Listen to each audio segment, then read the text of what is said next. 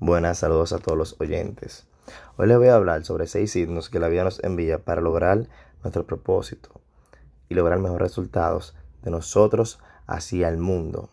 Antes de entrar en materia, quiero hacer observación de que todos hemos tenido los famosos iPods y yo siempre he sido curioso y chequeaba aquella parte donde decía Popcats. Yo decía, pero ¿para qué se usará eso? En aquel tiempo yo me preguntaba eso.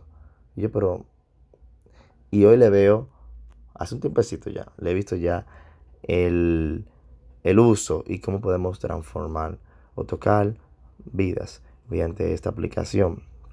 Para entrar en materia, vamos a tocar el punto número uno, que es siempre poner atención a historias que no son de nuestro interés o de tu interés, que sí vienen para enseñarnos algo.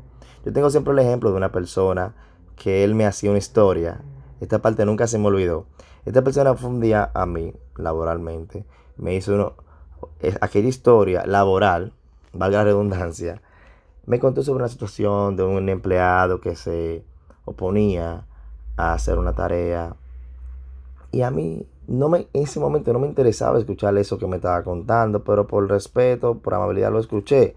Y sí se me quedó, se me quedó la historia en la mente y yo pude analizarla, reflexionarla y para que ustedes vean que si la vida me estaba enviando a mí un aprendizaje en una entrevista para abrir una puerta laboral, me hicieron la misma pregunta sobre la misma situación y yo ya la había reflexionado y mediante mis experiencias anteriores pude analizar la respuesta y, y resolver la situación, que era lo que querían escuchar. Eso me abrió una puerta y me hizo a aprobar o dar, o dar un paso siguiente para lograr terminar de abrir esa puerta como le acabo de mencionar.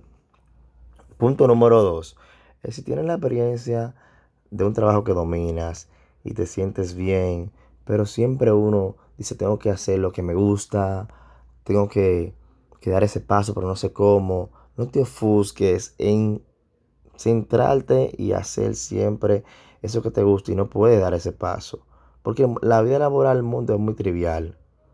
Y, las experiencias son las que están hablando de tu próximo destino laboral.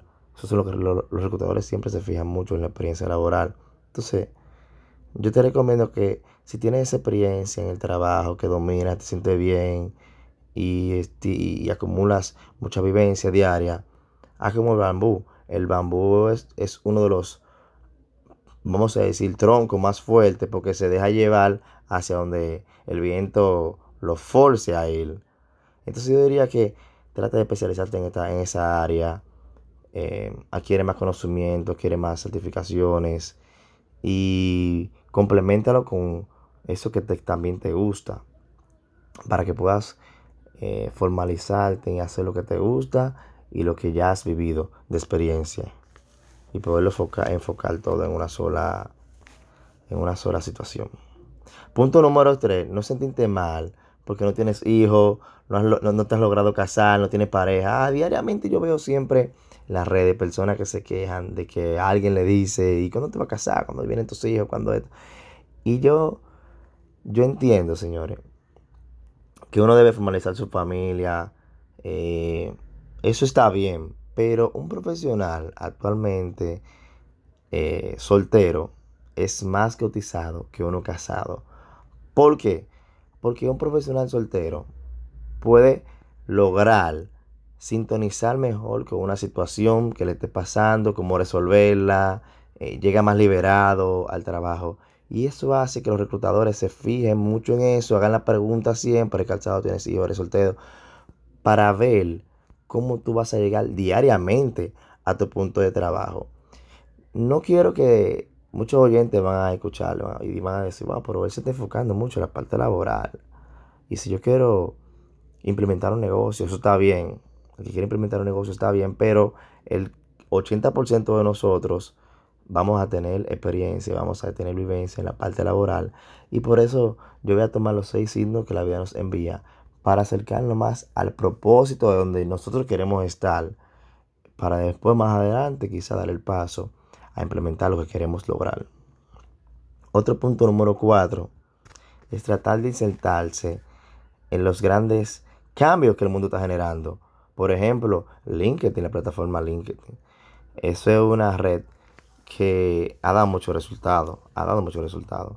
A mí personalmente y a muchas personas, ya las reclutadoras de multinacionales grandes utilizan esta herramienta para reclutar talentos basándose en sus experiencias, trayectorias laborales y se enfoca mucho en cómo viene esa persona y cómo está registrado en estas redes, sus certificaciones.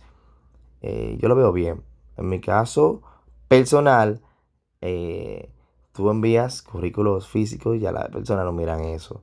El LinkedIn sí hace más resultados. Hay, hay otras aplicaciones que no la voy a mencionar aquí, pero sí hay otras aplicaciones que también tú puedes registrar tu perfil y también dan resultados o brindan resultados. Otro punto es tratar de usar esta misma plataforma, por eso me enfoqué en la que acabo de mencionar, para verificar, no verificar de mala manera, sino verificar de manera positiva y constructiva esas personas que ocupan cargos gerenciales, cómo ellos han logrado, qué trayectoria ellos han logrado hacer para llegar hacia donde están. Eso te brinda LinkedIn. Tú puedes eh, verificar aquel, aquel, aquel director, cómo comenzó, si yo estoy dando los mismos pasos que él, si voy en el camino correcto, qué hizo, cómo se formó, yo lo puedo hacer. ¿Qué me llama la atención de lo que él hizo y se formó para yo también aplicarlo? Porque no es que yo vea imitar lo que él ha hecho, su trayectoria, sino voy a dar los pasos que me llaman la atención de lo que él ha hecho. También el mundo se va a comportar, no se va a comportar igual en nuestras evaluaciones, en nuestras escalas, como él le ha sucedido. No, sino es ver en qué se certificó, qué nos llama la atención, qué podemos lograr para seguir creciendo. Por último punto es también hacernos un análisis FODA de cómo voy avanzando hacia donde quiero llegar. Este análisis te va a decir a ti si está dando el paso correcto, si he fallado en algo, qué me falta. Yo recuerdo que una persona me dijo a mí una vez, Juan, ¿por qué tú no haces eh, el inglés? Y yo ya hubiera hecho el inglés, pero no me daba resultado porque no me había enfocado bien en cómo lo hice. Y yo, ¿por qué usted me dice que debería hacer inglés y aquí no necesitamos inglés? Eso era una experiencia anterior que voy a contar próximamente. Él me decía, mi hija estudió lo mismo que tú estás estudiando y le va bien y lo hice en tal sitio. Y yo capté la información y lo hice eh, como él me decía y de verdad me dio resultados. Y esa persona siempre me pasa por la mente porque él me lo dijo sin ninguna sin ningún compromiso y yo simplemente capté eso que yo sentía que me estaban enviando y lo apliqué y hoy en día no se imaginen el resultado grande cuando me desenvuelvo y me preguntan algo sobre eso, sobre esta herramienta que yo adquirí. Y de verdad que siempre esa persona me pasa por la mente. Y hemos finalizado con los seis signos que la vida nos envía para lograr esos objetivos. Pues acuérdense que la vida yo diría que la vida es como la tercera ley de Newton.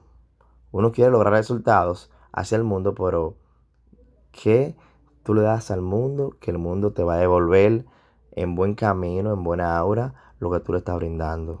Siempre debemos tener en cuenta que yo le doy al mundo, a la persona a nuestro alrededor, para obtener o lograr buenos beneficios. Le mando muchas bendiciones y este es el primer podcast de lo que vamos a subir varios más y bendiciones.